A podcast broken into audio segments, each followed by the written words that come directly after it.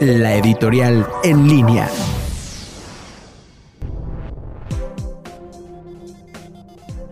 Muy buenas tardes amigos en línea, mi nombre es Mariano Bravo. Pues más allá de todo el circo mediático que se está haciendo alrededor del caso de Emilio Lozoya, de la participación exagerada del presidente de la República en la opiniología de dicho tema, de la tensión que ya existe entre los partidos de oposición y la administración actual, no tenemos y no podemos dejar de lado que todo esto tiene como objetivo las elecciones del 2021.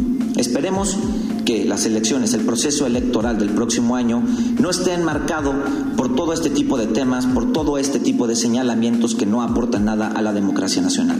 En definitiva, no puede dejar de considerarse que el presidente de la República y el partido en el poder están operando una agenda política electoral que se vio atrasada por el coronavirus. Por eso vemos tanta tensión, por eso vemos tanto desorden y tanta confusión al respecto del tema, porque están atrasados aproximadamente seis meses. En definitiva, el coronavirus no les ayudó nada y por eso también han decidido dejar en manos del subsecretario Hugo López Gatel prácticamente el desenlace de la pandemia. En definitiva, esto tampoco aporta nada al sistema de salud y a la salud de todos los mexicanos que se está viendo en vilo por un capricho electoral.